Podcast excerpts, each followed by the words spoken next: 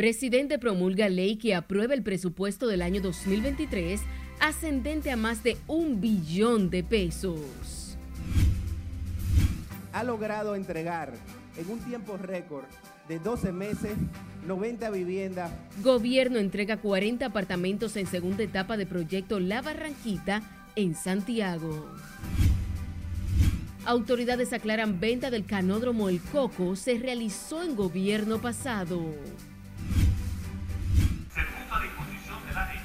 Presidente Luis Abinader inaugura reunión del SICA en Santiago. Toda la vida ha visto ha, visto gente que le da diarrea. Autoridades intervienen en sector La 800 tras nuevos casos de cólera en el país. Ocupan 11 paquetes de marihuana en el Aeropuerto Internacional de las Américas. Hacer surgir el corazón de todos los dominicanos.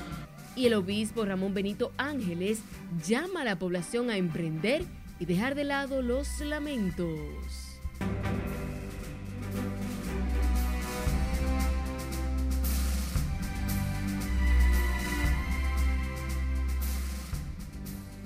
Buenas noches, sean bienvenidos a esta emisión estelar de Noticias RNN. Iniciamos de inmediato. Pasemos en Santiago, que este jueves el presidente Luis Abinader dejó inaugurada la versión número 56 de la reunión del Sistema de Integración Centroamericana bajo el lema Paz, Libertad, Democracia y Desarrollo, una actividad que cuenta con la participación de presidentes y representantes de ocho países. Junior Marte da seguimiento desde temprano en la jornada de trabajo. Vamos a pasar con él. Sí, gracias. Efectivamente, desde el Gran Teatro del Cibao, en esta ciudad de Santiago, inician de manera formal las jornadas de trabajo del Sistema de Integración Centroamericana, conocido como el SICA. Se puso a disposición de la región un diagnóstico sobre el estado actual de la geotermia en los países miembros del SICA. El presidente Luis Abinader señaló que existen desafíos que no respetan las fronteras y destacó la pujante ciudad de Santiago, donde hoy es sede de la 56 reunión de jefes de Estado y de Gobierno del SICA. El fortalecimiento de los mecanismos internacionales y en este caso regionales deben entenderse como un eje para la política exterior de cualquier nación que busque el desarrollo y que busque la paz. El mandatario Abinader dijo que el SICA está compuesto por ocho estados que representan más de 60 millones de personas y agrega que dada la situación ventajosa del turismo dominicano, se puso a disposición de los países miembros del SICA el Manual de Buenas Prácticas de Turismo Social, Solidario y Sostenible. Un eje central del gobierno dominicano ha sido impulsar la digitalización y el uso de tecnologías de la información para aumentar la eficiencia. En ese sentido, bajo esta PPT, impulsamos también el reglamento de reconocimiento de la firma electrónica a nivel regional, como la finalización de la estrategia regional de seguridad digital para dotar a las instituciones nacionales de buenas prácticas con el objetivo de proteger esa infraestructura y esos sistemas que estamos implementando. A su llegada, el presidente de Costa Rica, Rodrigo Chávez Robles, valoró el encuentro y destacó la fortaleza de las relaciones entre su país y República Dominicana. Costa Rica y la República Dominicana son eh, de las democracias más fuertes y hermanas de todas las Américas. Abonar en un diálogo político que nos permita fortalecer nuestros lazos y estrechar aún más el trabajo que hemos venido desarrollando. Para este viernes, dentro de la agenda, el presidente Abinader ofrecerá un desayuno a los jefes de Estado y de Gobierno y jefes de delegaciones en la Casa Presidencial ubicada en la urbanización La Trinitaria. La reunión de jefes de Estado concluye este viernes con una extensa agenda que se llevará a cabo en el centro de convenciones de esta ciudad corazón. Regreso contigo. Gracias, Junior. La destitución y posterior arresto del presidente peruano Pedro Castillo debe ser un llamado de alerta para que la República Dominicana cuide más el sistema de partido y sus actores. Nelson Mateo con los detalles. Convocar en el más breve plazo a elecciones para un nuevo Congreso con facultades constituyentes para elaborar una nueva constitución en un plazo no mayor de nueve meses. En el Congreso Nacional analizaron el enfrentamiento entre el Poder Ejecutivo y el Parlamento peruano, que concluyó con la destitución del octavo presidente del Perú en los últimos 13 años, el izquierdista Pedro Castillo. Entonces, obviamente creo que Pedro Castillo cometió algunos errores. Esta decisión que él tomó parece que no la consultó con nadie, absolutamente con nadie, ni con su propio partido, ni con sus propios legisladores. La decisión abrumadora de los diputados y diputadas que habían impedido que él hicieran, que lo destituyeran con anterioridad y que ahora votaran a favor de él, dice que entonces él estaba en un gobierno solo. Y hasta que se instaure el nuevo, el nuevo Congreso de la República, se gobernará mediante decretos ley. Es que el destituido mandatario suramericano llegó a proponer la disolución del Parlamento y el Congreso respondió de inmediato con su destitución. Lo que es inaceptable es que un presidente pretenda eh, disolver el Congreso. El Congreso es la más alta expresión de la democracia en cualquier país del mundo. Y eh, siempre hay que apostar al diálogo cuando hay conflicto en una democracia, siempre hay que apostar al fortalecimiento de la democracia con más democracia. Disolver temporalmente el Congreso de la República e instaurar un gobierno de emergencia excepcional. La inestabilidad política peruana es un tema que, según estos legisladores, debe llamar la atención de quienes viven golpeando el sistema de partido en la República Dominicana. Pero es que nosotros tenemos que entender que la clase política tiene que darse a respetar para que no pase lo que pasó en Perú, que se pusieron a inventar con alguien que nunca había manejado ni siquiera una empresa privada. Aquí tenemos un economista de presidente. Es sumamente lamentable para el sistema democrático. Es condenable desde todo punto de vista el hecho de, de que todavía en pleno siglo XXI haya funcionarios públicos que creen que están por encima de las instituciones. Lo que pasa, reitero, en Perú, ya con seis presidentes en seis años es sumamente lamentable. Sin embargo, hay quienes consideran que el sistema de partido nacional es uno de los más fuertes de toda la región. Nelson Mateo, RNN.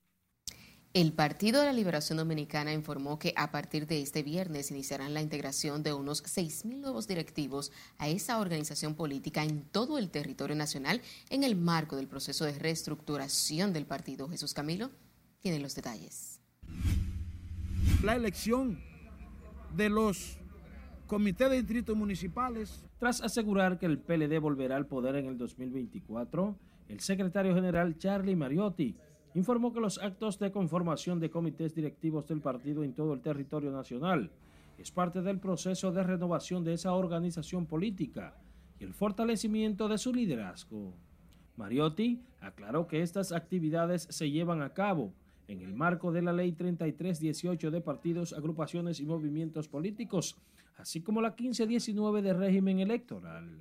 El Partido de la Liberación Dominicana renovará este fin de semana todas las direcciones de sus estructuras medias como parte del proceso de apertura a nuevos liderazgos y renovación de la organización acordado en el noveno Congreso Ordinario José Joaquín Vidó Medina. 158 municipios y 30 provincias. Esas son las direcciones.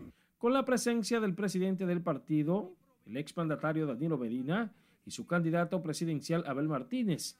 El PLD dejará conformados los comités de dirección en distritos municipales, municipios y provincias, bajo el mandato estatutario del partido. Vamos ahora, y usted me ve, ya estoy listo, yo me voy a mi provincia y vamos a trabajar mañana, el sábado y el domingo la elección de los comités de distritos municipales, de los comités de distritos de los municipios, y de los comités de dirección de la provincia. Precisaron que los trabajos se llevarán a cabo mediante la Comisión de Implementación de la Línea Organizativa y Electoral SILOE, del 9 al 11 de este mes de diciembre. Jesús Camilo RNN. El diputado por la Romana, Eugenio Cedeño, espera que antes de finalizar el año Estados Unidos deje sin efecto su bloqueo a la cuota azucarera impuesta al Central Romana. Cedeño como Máximo Castro saludaron la resolución del Senado de Estados Unidos en el que ratifica la fortaleza de las relaciones entre ambas naciones. Dentro del marco de las buenas relaciones que tiene República Dominicana con Estados Unidos, que no, cuando dicen son un socio, nosotros no somos un socio, no somos un tributario de Estados Unidos. Afecta a este país y, va, y lacera eh, eh, las relaciones que tenemos. Entonces yo saludo eso. Cualquier malentendido que la República Dominicana tenga con Estados Unidos, Estados Unidos con la República Dominicana quedará resarcido a partir de ahora. Los congresistas dominicanos consideran que la resolución del Comité de Relaciones del Senado de Estados Unidos es un desagravio a los cuestionamientos que esa nación hace a la política migratoria dominicana en tanto que la Dirección General de Migración continúa intensificando los operativos para detener y deportar a los extranjeros indocumentados con intervenciones en todo el país, situación que ha desbordado los centros de acogida, mientras el gobierno ha establecido que no se permitirá la contratación definitiva de extranjeros en organismos del Estado. Margaret Ramírez con más.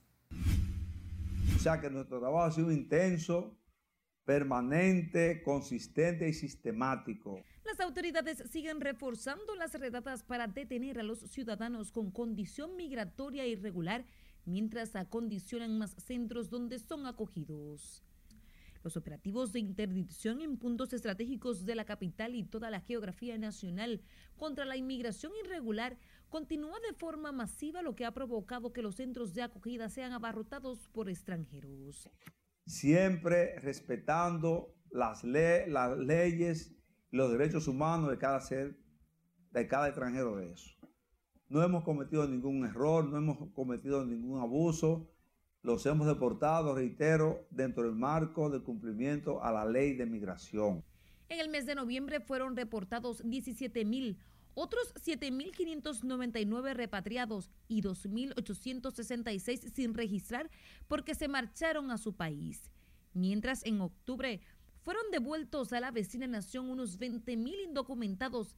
El coordinador de la Mesa Nacional para las Migraciones y Refugiados considera que las deportaciones deben ser humanizadas. Nosotros cuestionamos en el proceso de deportación que se está llevando a cabo es la forma eh, primero, eh, no se está respetando el debido proceso de las personas deportadas.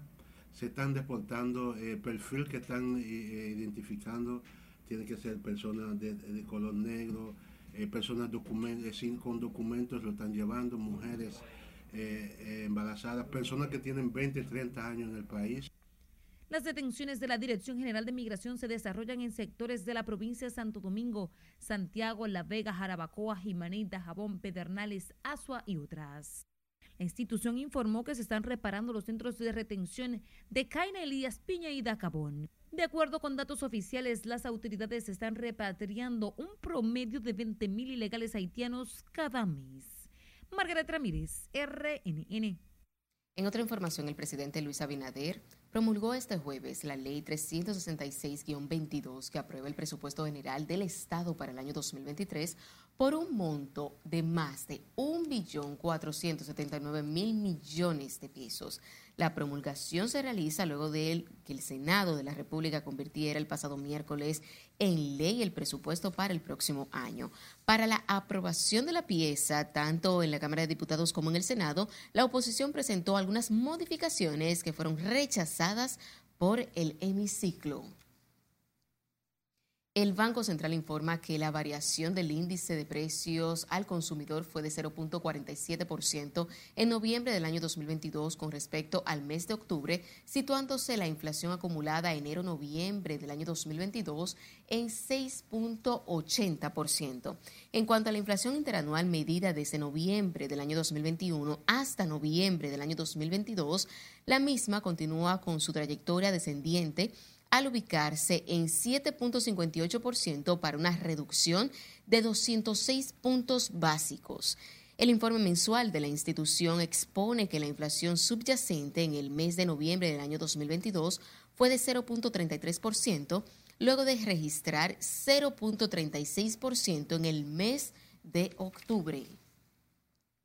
Seguimos con el Banco Central ya que emitió un comunicado sobre la venta del terreno donde funciona el Centro de Retención Vehicular del Instituto Nacional del Tránsito y Transporte Terrestre, conocido como el Canódromo El Coco.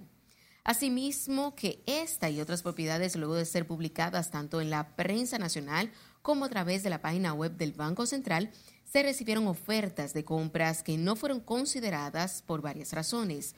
Confirma que varios años después, en febrero del año 2020, el COPRA aprobó la oferta de compra procediendo el Banco Central a aceptar y adjudicar la referida parcela a la empresa CBS. La Asociación de Bancos valoró hoy como vital el aporte de esquema de metas de inflación establecido por el Banco Central para generar certidumbre en agentes económicos y de financieros. La entidad que agrupa los bancos del país puso en relieve la importancia para una economía en desarrollo asumir el compromiso de mantener la inflación en el rango meta a partir del año 2012. En el documento de prensa señaló que el compromiso y esfuerzo por lograr la meta de inflación ha sido la brújula de la política monetaria, orientando a la economía dominicana hacia niveles de crecimiento sostenido. Y recuerde seguirnos en las diferentes cuentas de redes sociales con el usuario arroba noticias RNN a través de nuestro portal digital www.rnn.com.do porque actualizamos todas las informaciones todos los días. También recuerde escuchar nuestras dos emisiones a través de Spotify de más plataformas digitales similares, porque RNN Podcasts es una nueva forma de mantenerse informados con nosotros siempre. El COVID va en incremento. Nos vamos a nuestro primer corte comercial de la noche. Al volver, Salud Pública anuncia esta disponible quinta dosis de vacunas anti-COVID para mayores de 18 años. Te da diarrea, náusea. Pide cosas, dolor de cabeza. Interviene en sector La 800 de los Ríos tras nuevos casos de cólera en el país. Que se suman a las más de 1.500 viviendas. Y presidente Luis Abinader entrega segunda etapa de viviendas en Santiago. Ya volvemos con más información.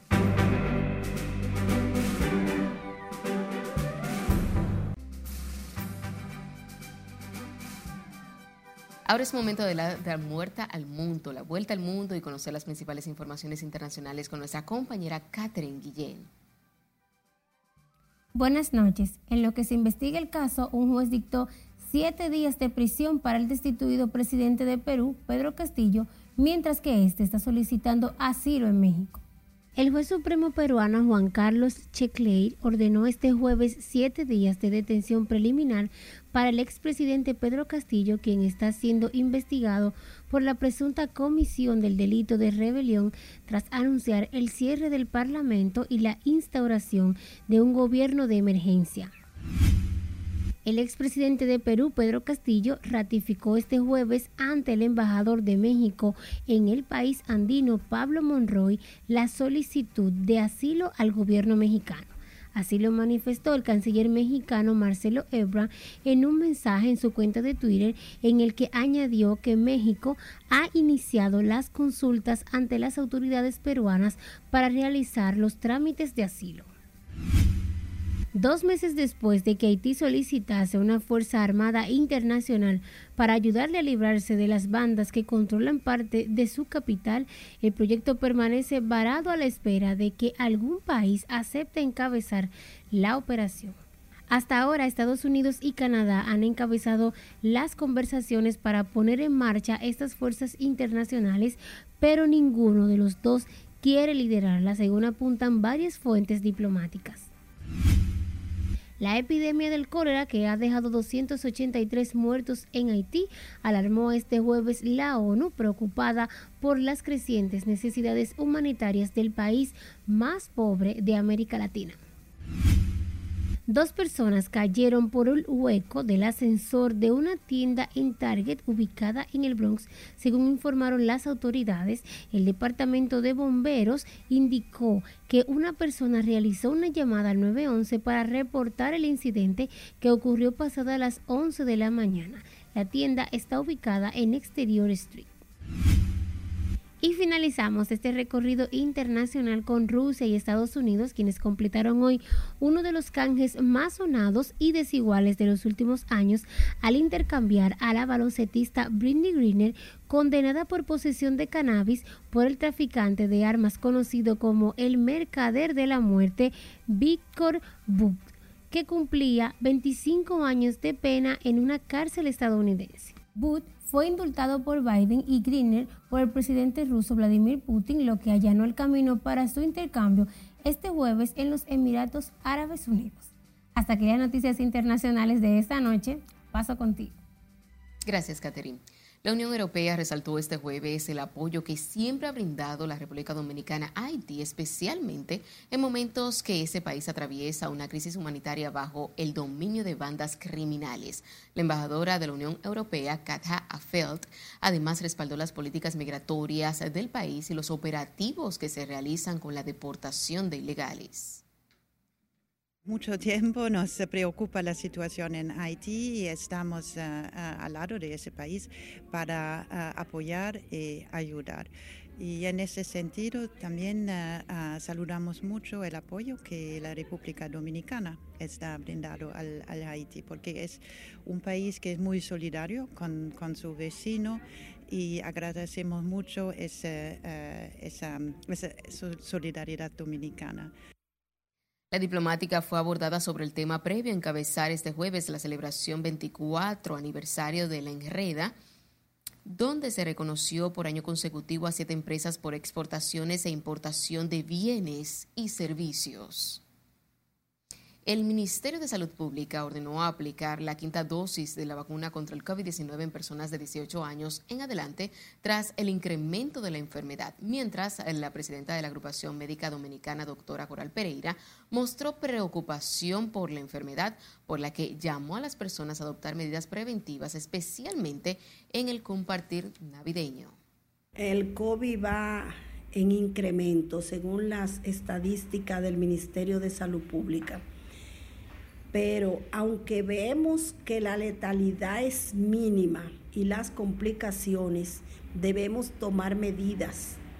¿Cuáles serían estas? Las mismas que se tomaron cuando el COVID vino de inicio. Uso de nuestras mascarillas y control en la salida, en el disfrute de las fiestas.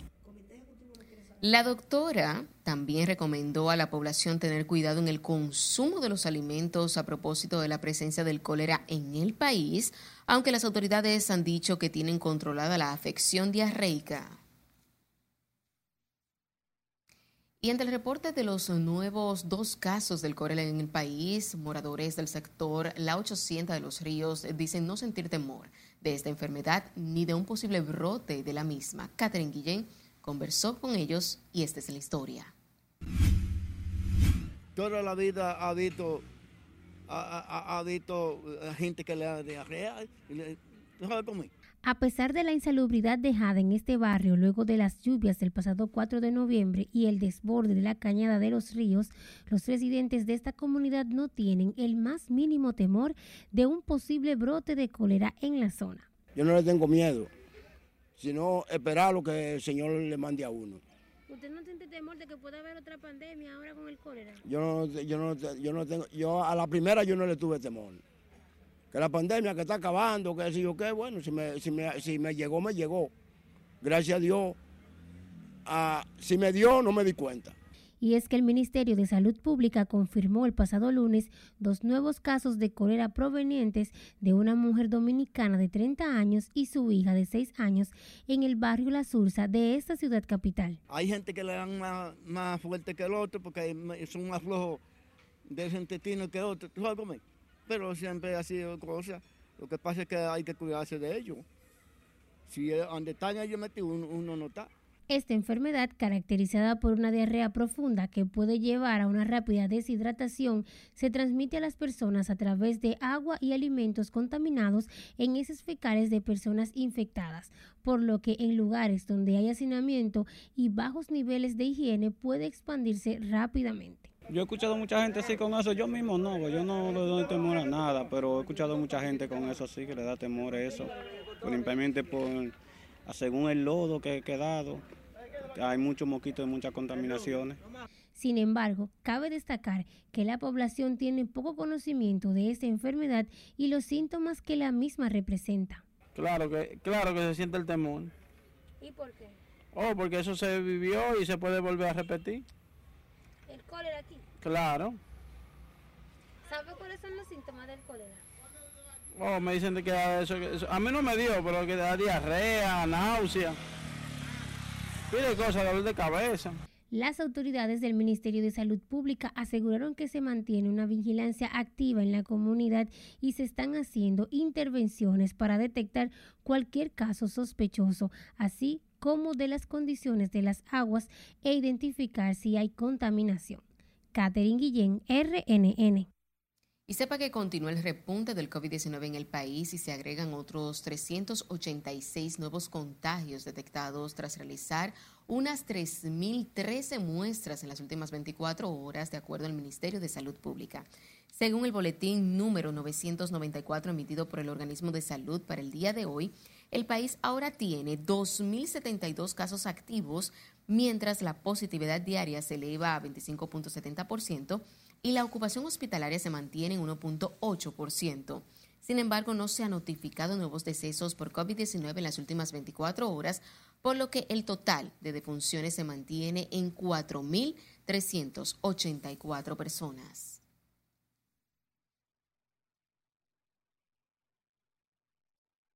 El ministro de Obras Públicas informó que ha reforzado las intervenciones en calles y avenidas del país para que los viajeros puedan movilizarse de forma segura durante la temporada navideña cuando incrementa la movilidad de vacacionistas. Si le dice aquí no con más.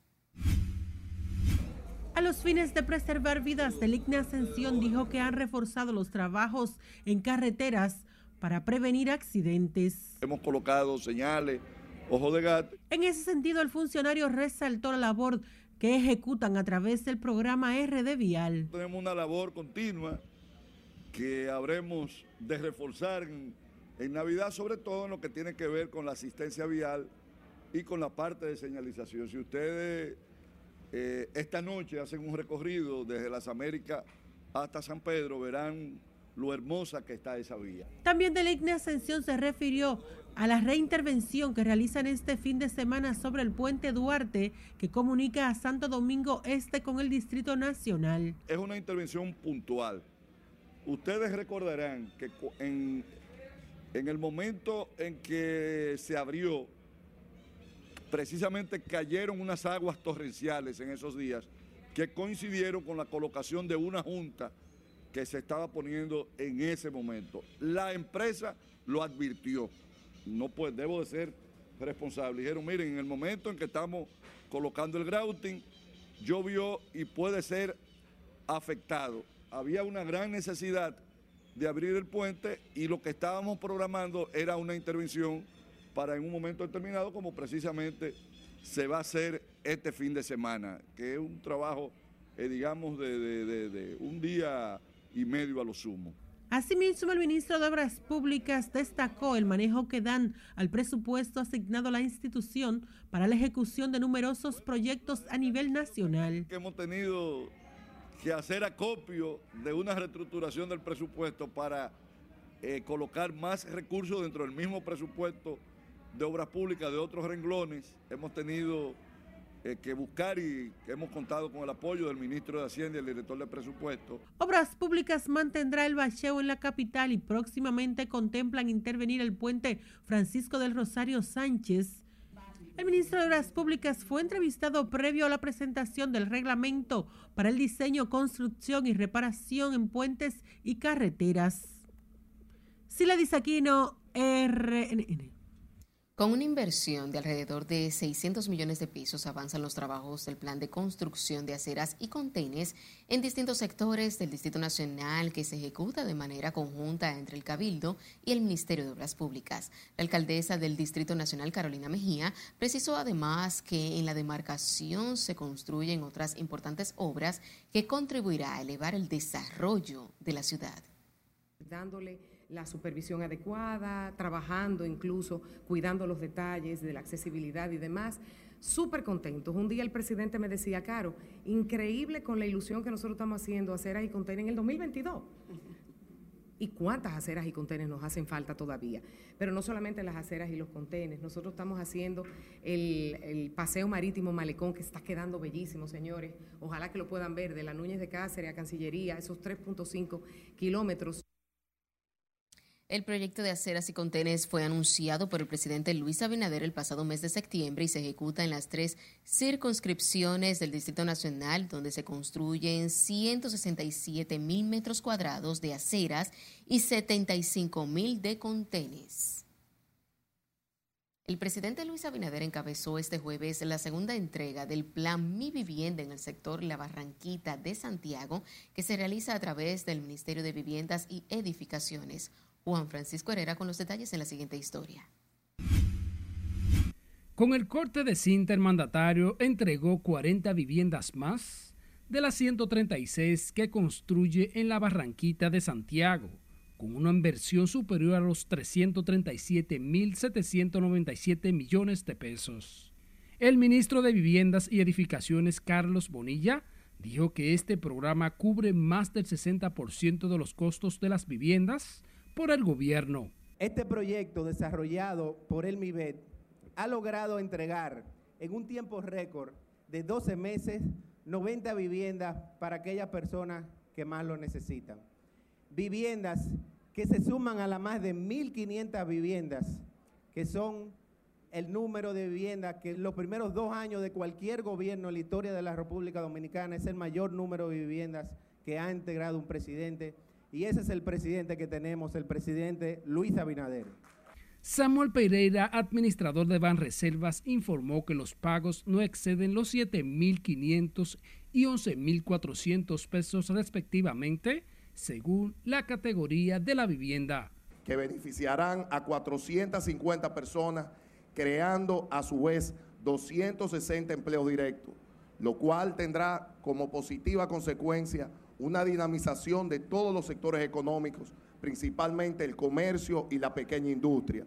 El gobierno ya había entregado unas 50 viviendas en la primera etapa de este proyecto habitacional.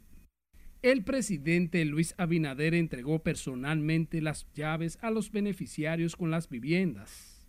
En un acto en que asistió el primer ministro de Belice, John Briceño, el presidente del Senado, Eduardo Estrella, y otras personalidades.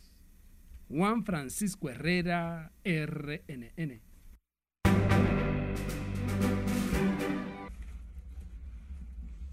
Nos vamos a nuestra segunda pausa comercial de la noche. Al regresar, incautan 11 paquetes de marihuana en el AILA dentro de unos envases de proteínas. Por lo menos en mi área, él dice que no hay maestro de ciencias naturales, que no hay maestro de educación física. Profesores protestan por nombramientos en San Juan de la Maguana.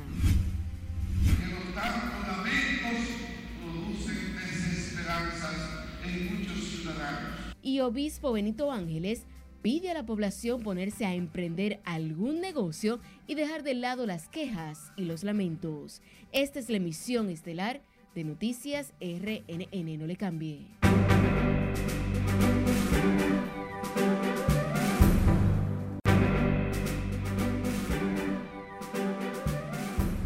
Seguimos en vivo con más informaciones. La Policía Nacional aseguró hoy que el patrullaje policial para garantizar la tranquilidad de la población y la prevención de los delitos ha dado resultados positivos contra la delincuencia, en tanto que ciudadanos que se preparan para combatir junto a sus seres queridos durante las fiestas de Navidad y fin de año insisten en que se necesitan medidas adicionales contra la criminalidad y la delincuencia. Es Carre con los detalles.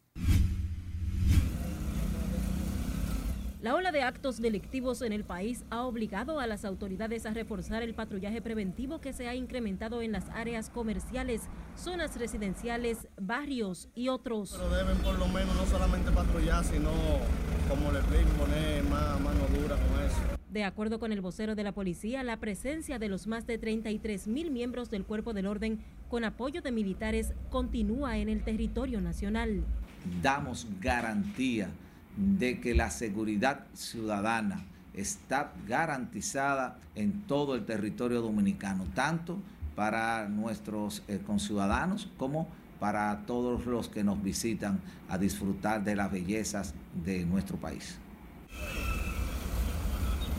Este jueves, agentes de la institución del orden salieron desde el destacamento de NACO en el Distrito Nacional para sumarse a las labores preventivas que se desarrollan en el polígono central. 24 horas que porque se van, vienen un rato y se van y vuelven.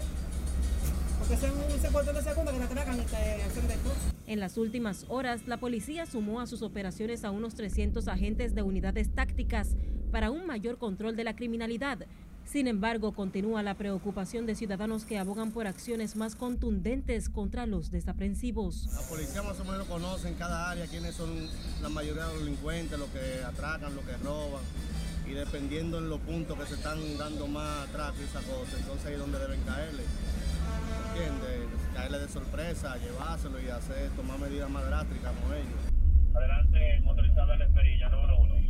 Nombre de los- la Esperilla, número uno. Las labores de seguridad que se reforzaron con miles de agentes policiales y militares mediante el operativo Navidad con Moderación y Responsabilidad 2022 se extenderá hasta el 10 de enero del próximo año. Es Carelet RNN. La Dirección Nacional de Control de Drogas ocupó 11 paquetes de marihuana en varios potes que simulaban ser proteínas en el Aeropuerto Internacional de las Américas. Las autoridades realizan labores de verificación en el área de carga de la terminal cuando detectaron sustancias extrañas en una caja de cartón que llegó de Miami a la terminal. Posteriormente se inició el protocolo de inspección encontrando en su interior cuatro potes con 11 paquetes de marihuana con un peso superior a las 3 libras. Y un hombre mató a su expareja y luego se suicidó en el sector La Manteca, en el municipio Castillo, en la provincia de Duarte. La mujer fue identificada como María Santos, mientras que el hombre es Nicolás Cáceres, alias Pápalo. Pápalo mató a su expareja mientras ésta cargaba a una niña de un año en sus brazos, hija de una allegada. Hasta el momento se desconoce el estado de salud de esta pequeña. En otra información, el presidente del Movimiento Campesino Dominicano pidió al gobierno ir en auxilio de ese sector que anhela mejorías para los pequeños y medianos productores agropecuarios del país. Ernesto de Rosario Castro sostuvo que es fundamental que el Poder Ejecutivo garantice la seguridad y soberanía alimentaria de los productores rurales y solucione los problemas del campo que necesita el apoyo de los funcionarios del sector. El presidente de la organización habló en el marco de la celebración del 27 aniversario del Movimiento Campesino Dominicano, que tiene a más de 30 mil productores organizados a nivel nacional. En otro orden, profesores que aprobaron el concurso de oposición hace más de un año en San Juan de la Maguana continúan su jornada de lucha en procura de ser designados en las plazas vacantes en las escuelas públicas de esa provincia. Julio César Mateo con más.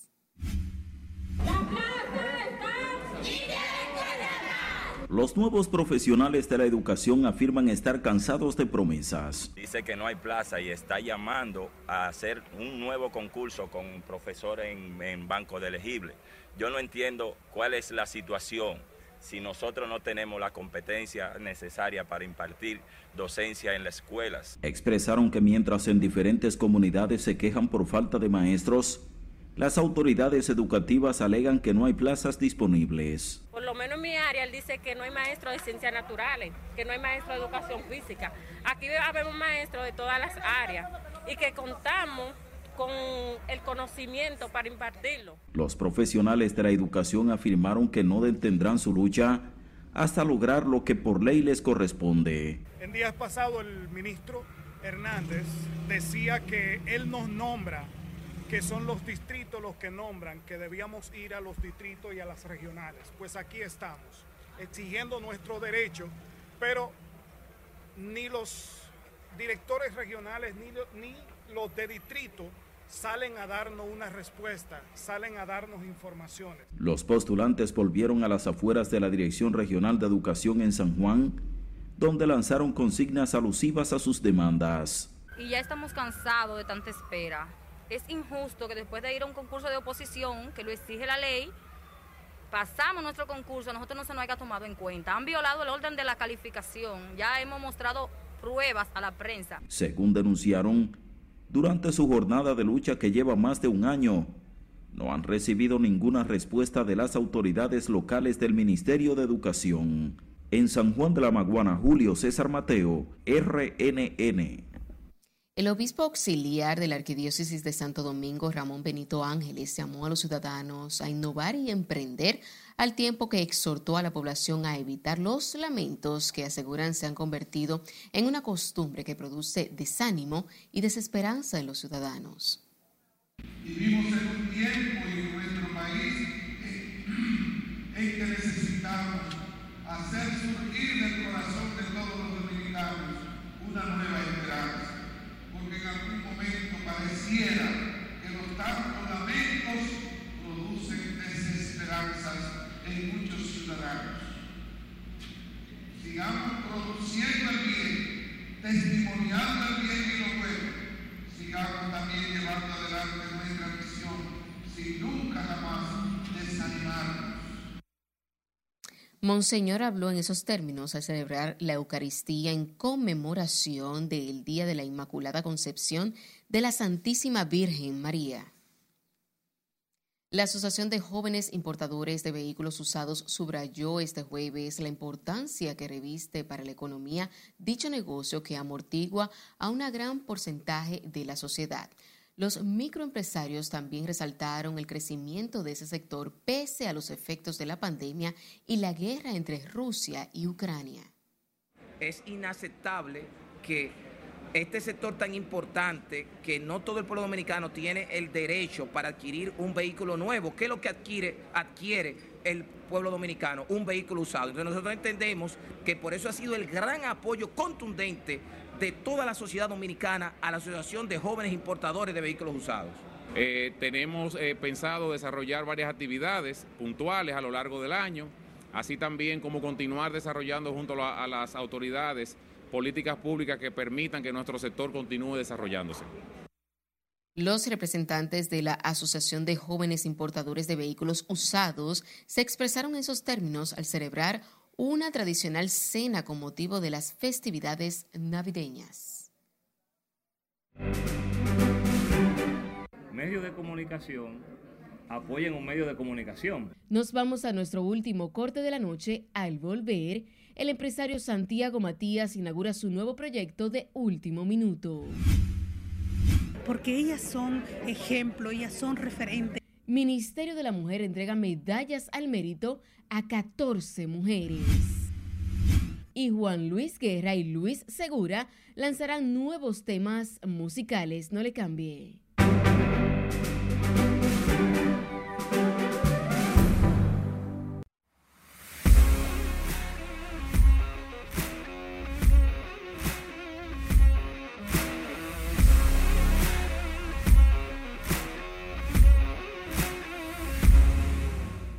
Saludos, muy buenas noches.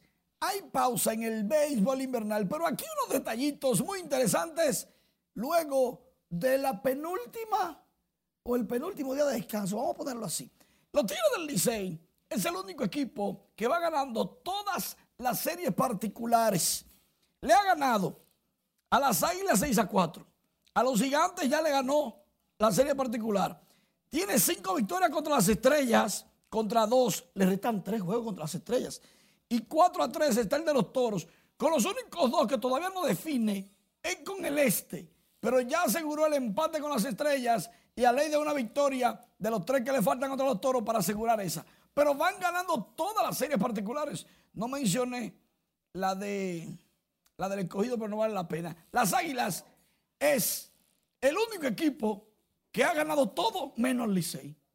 Las Águilas han ganado la serie particular a los gigantes, a las estrellas, a los toros y, a los leones, pero no al Licey.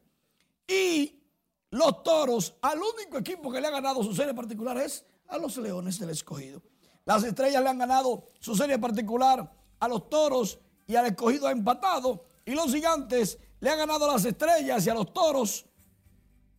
Y esto quiere decir que cuando se corte y se queden fuera dos, todo el equipo que clasificó porque le ganó a los toros a los leones, la va a pasar fenomenalmente mal en el todo contra todos, porque esos dos no van a estar. Si usted se acostumbró a ganarle a los toros a los leones, afine, afine. En las grandes ligas, con la firma de Sander Bogarts, los padres de San Diego es un equipo en buen dominicano, que mete miedo para el 2023. Ahora el paracorto, que dice su agente que firmó un contrato para jugar en las paradas cortas y no en ningún otro sitio, obliga a que Fernando Tatis Jr., cuando regrese a mediados de abril, juegue en los jardines o lo cambien. Así de simple. Mientras tanto, este sería el posible line-up o defensivo, ¿verdad? Imagínense el, bateo. Primera base, Jake Crawford, Kim en la segunda, Machado en la tercera, Bugarse en el short, Nola en la receptoría y en los jardines, Juan Soto, Grisham y Fernando Tatis Jr. Es para. Bueno. Turner llegó a los Phillies de Filadelfia. Los Phillies presentan a su nuevo para corto, un estelar. Le dieron 300 millones. Él se sonrió durante la rueda de prensa varias veces. 300 millones. Pero el gerente general que le dio 300 millones también se sonrió más porque sabe que de esos 11 años en dos recupera la inversión. Todos se rieron. Britney Griner que fue liberada de Rusia por un intercambio con, con Estados Unidos por un traficante de drogas que estaba sentenciado a 25 años. La vemos ahí cuando sale de Rusia en un avión privado hacia los Emiratos Árabes y de ahí voló a los Estados Unidos. Y quien la recibió fue su esposa. Así decía la nota. Cristiano Ronaldo dijo en su Instagram lo siguiente un grupo demasiado unido para ser roto por fuerzas externas, una nación demasiado valiente para, para temer a cualquier adversario. Y es que se regó como pólvora, que Cristiano dejó su selección, la abandonó en el Mundial. Cristiano dijo, mm, mm, no señorito, eso no es cierto. Aunque él no está acostumbrado a jugar desde la banca, asegura que se va a quedar ahí hasta el final. Precisamente este viernes ya hay juegos Juegos espectaculares porque Holanda va contra Argentina y Croacia contra Brasil a las 11 de la mañana este viernes en cuartos de final. De ganar Brasil y Argentina se da una final anticipada pero en semifinales. Porque todo el mundo quería ver esa final, Argentina-Brasil. Pero parece que no va a ser más que una semifinal. Exacto. Y yo ya de paso, es difícil decir quién podría ganar en el caso que se enfrenten, pero voy a Argentina. Bueno, yo confío en ti, tú eres el experto. Pero Brasil es fuerte. Muchísimas gracias, Manny. Una nueva propuesta informativa fue lanzada esta noche por el influencer Santiago Matías Alofoque. Se trata del periódico digital de último minuto que hoy inauguró sus nuevas instalaciones. Matías aseguró que esta nueva plataforma tiene el firme propósito de hacer un periodismo objetivo y veraz para mantener informada a la población con nuevos ingredientes en la comunicación. Un paso importante para nuestra empresa Gracias a cada uno de ustedes por el apoyo, por estar aquí. Deja mucho que decir eso, de que medios de comunicación apoyen un medio de comunicación, donde básicamente aquí como que todo el mundo se mete el pie, pero veo, veo que los colegas se apoyan, son una comunidad muy unida. Convertirnos en el medio más interactivo que existe en las redes sociales, eh, por encima de medios que están desde años, bueno, el listín diario más de 100 años que tiene, por poner un ejemplo, y lograr esto ha sido gracias a la confianza de Santiago Matías, de su equipo y de todo el personal que trabaja con nosotros. El periódico digital de último minuto, además de la publicación de noticias, dispondrá de secciones fijas, entrevistas especiales y otros contenidos a fin de diversificar la propuesta informativa. En un acto revestido de emoción, el Ministerio de la Mujer presentó las historias biográficas y audiovisuales de ocho de las 14 mujeres galardonadas con la Medalla al Mérito de la Mujer 2021. Se trata de una iniciativa de la institución encargada de velar y ejecutar los planes de igualdad y equidad de género para visibilizar y destacar la lucha, según la ministra de la Mujer mujeres poderosísimas que tenemos en la República Dominicana, que se han destacado en el ámbito social, en el ámbito político, en el ámbito económico, en el ámbito militar, en la gastronomía. Y también lo estamos haciendo porque ellas son ejemplo, ellas son referente y nuestras niñas y nuestros niños y toda la sociedad tiene que saber que es posible tener una vida próspera, que es posible salir adelante. Las historias llevadas a libros por la periodista Margarita Cordero son las de Vivian Brache, de la categoría de Ciencia y Tecnología, Nieves Papaterra, de Innovación, Yadira Enríquez, en Política, Daisy Montero, Laboral, y Edith Ramírez, en Salud, mientras que en Audiovisuales, Inés Páez, en Cultura, Marisol Chalas, y destacada en el extranjero.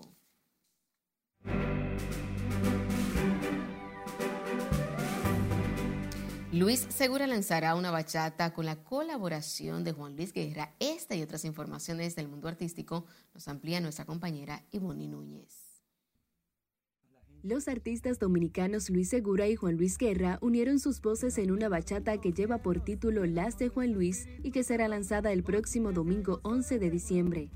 Segura escogió esta fecha para la presentación del tema como celebración a la declaratoria por parte de la UNESCO del género bachata como Patrimonio Cultural de la Humanidad.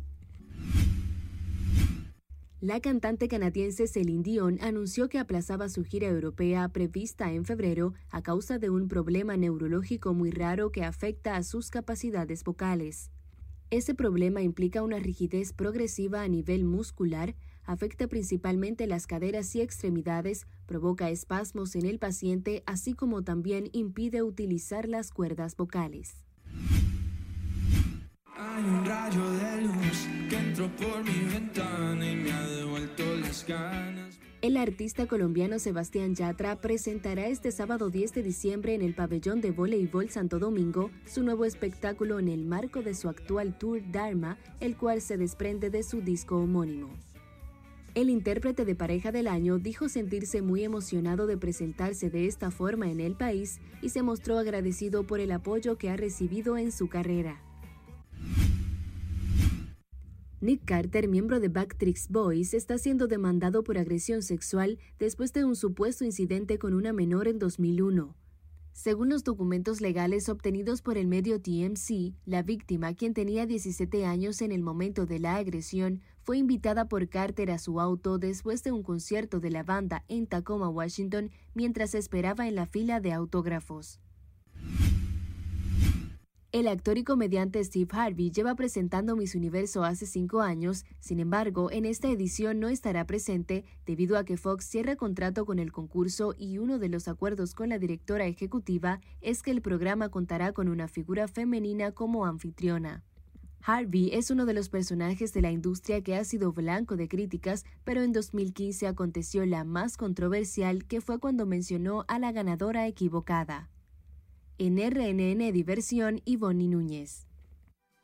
Finalizamos esta emisión estelar de Noticias RNN. Feliz resto de la noche.